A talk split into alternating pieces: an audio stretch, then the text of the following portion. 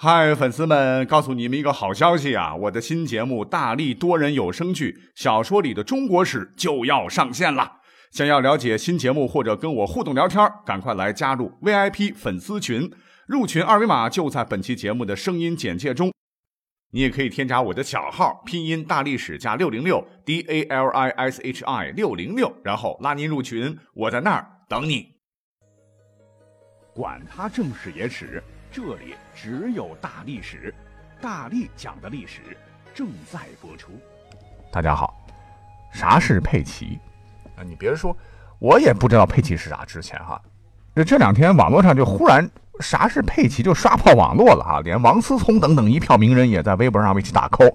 于是乎我就搜了一下，哦，原来佩奇啊是一个粉红色的一个小猪猪，还是个母的。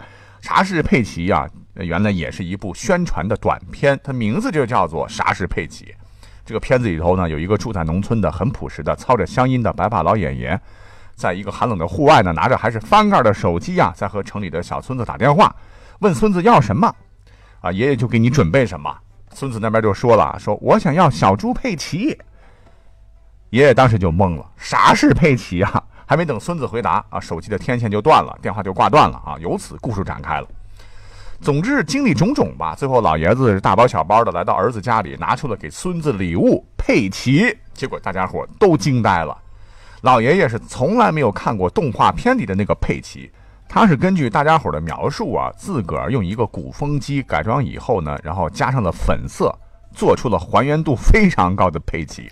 可以说吧，在孙子眼睛里，这世界上最拉风的佩奇了。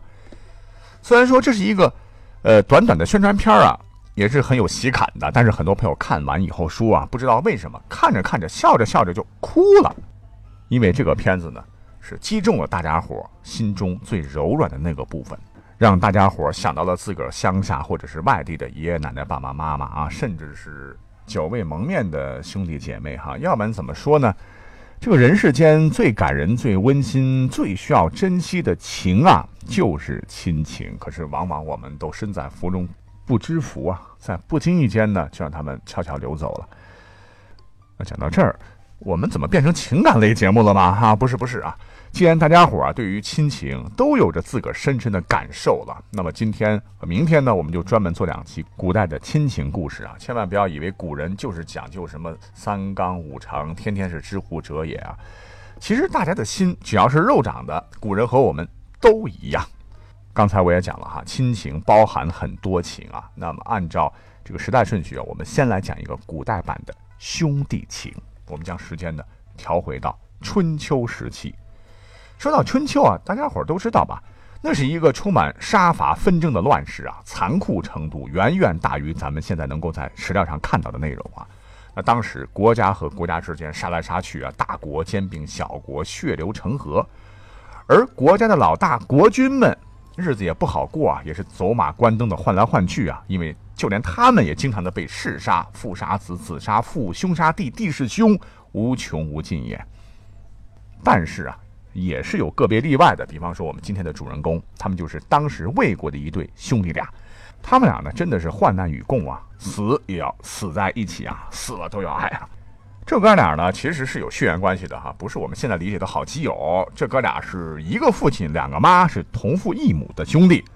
他们这个爹特别好啊，在历史上尤其男女之事特别激进而闻名，他呢就是魏宣公。我们先来介绍这个哥哥吧。这个哥哥呢，名叫吉子，他母亲呢，原来是他爸的爸的妃子，哎，也就是他爷爷的老婆。他老爹不是风流嘛，就背着他爷爷搞地下情。结果呢，吉子咕咕坠地，就害怕糗事儿被人知晓啊，就把吉子偷偷寄养在乡下。后来吉子他爹呢，当了魏国的国君，是为魏宣公啊。一登基啊，就把吉子立为了储君。那么眼瞅着孩子大了要成家呀，老爹真是操心呐，专门带着厚礼呀去请人到齐国帮儿子求亲娶老婆。而当时齐国的国君也很爽快，就将自个儿的大女儿叫宣姜许配给了吉子。可是万没想到后面的事儿太狗血了，就在吉子快要成亲的时候呢，这个魏宣公听闻说宣姜啊长得是国色天香啊。啊，于是就动了心思，心想儿啊，美女都是妖怪呀，啊，就让肥父替你遭这个罪吧。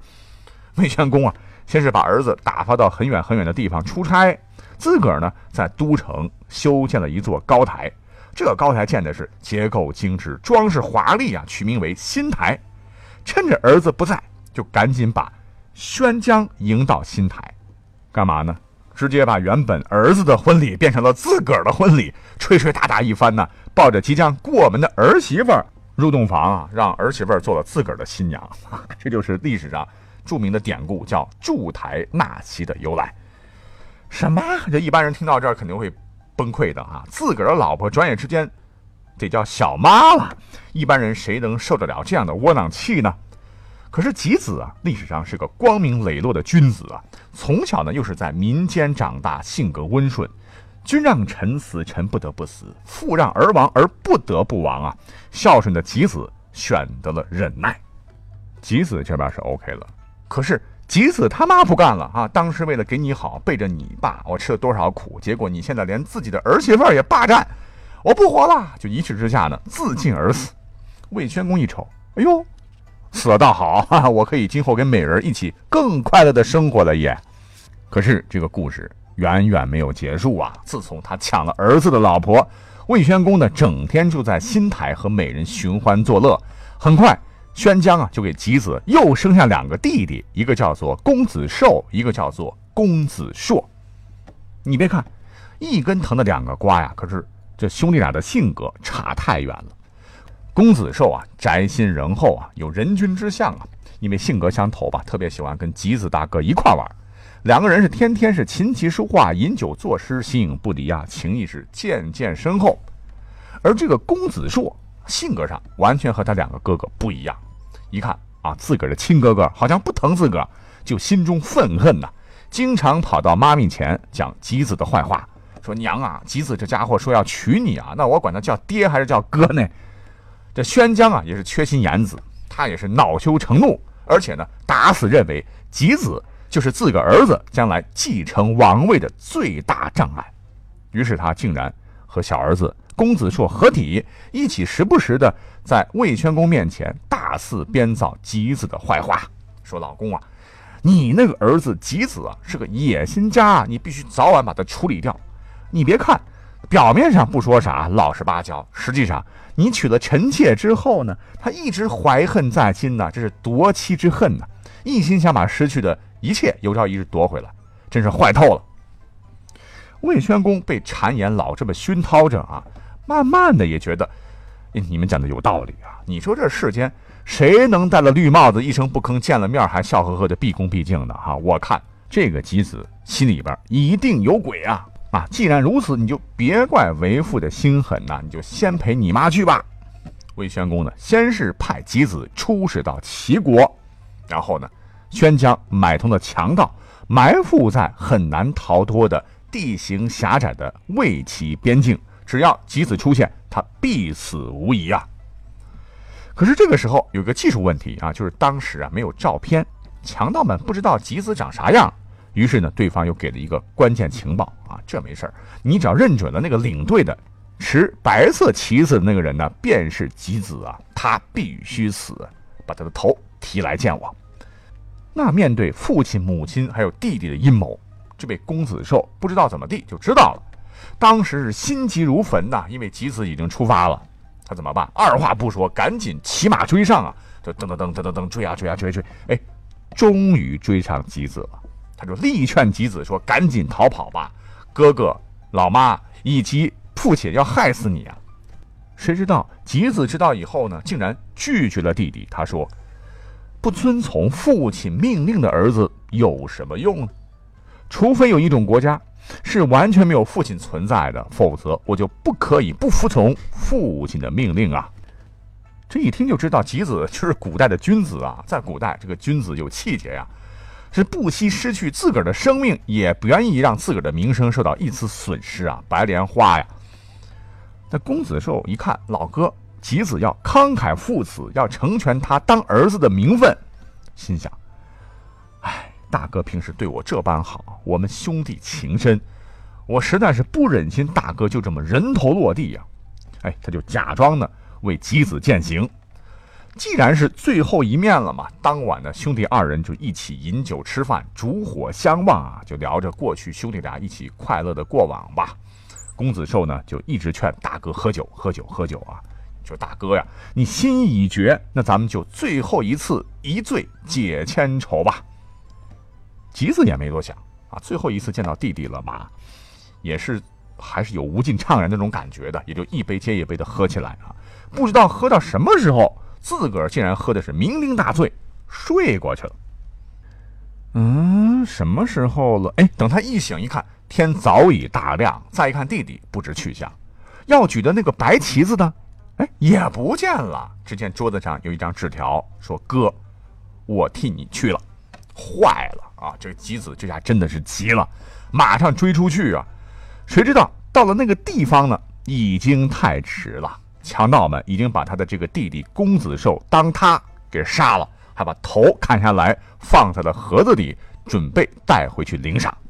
当时吉子就崩溃了，因为这个弟弟公子寿才年仅十六岁。啊，你不是叫长寿的寿吗？怎么没有长寿啊？而且只要我一死，王位肯定是他的呀。他竟然代替自个儿从容赴死，这哪里值得呢？吉子就冲过去，就抱着弟弟浑身是血的尸体大哭啊，最后哭得泣不成声啊，对强盗们说：“你们要杀的人明明是我，我的弟弟他有什么罪呢？请杀了我吧。”强盗们方才也被吓了一跳，忽然跑出个人，抱着尸体大哭：“哦，原来你才是我们要宰的那个人呐！啊，那就对不起了，拿人钱财替人消灾。”强盗们是一拥而上，结果吉子呢也就此被夺去了生命。后来呢，人们有感于这对出生入死的兄弟情啊，就将兄弟二人合葬了，并作歌一首传唱，以纪念这一段可歌可泣的兄弟情。那这首歌呢，就收录在《诗经·芒风》之中，名为《二子乘舟》。二子乘舟，泛泛其景，怨言思子，忠心洋洋。二子乘舟，泛泛其事，怨言思子，不暇有害。完了。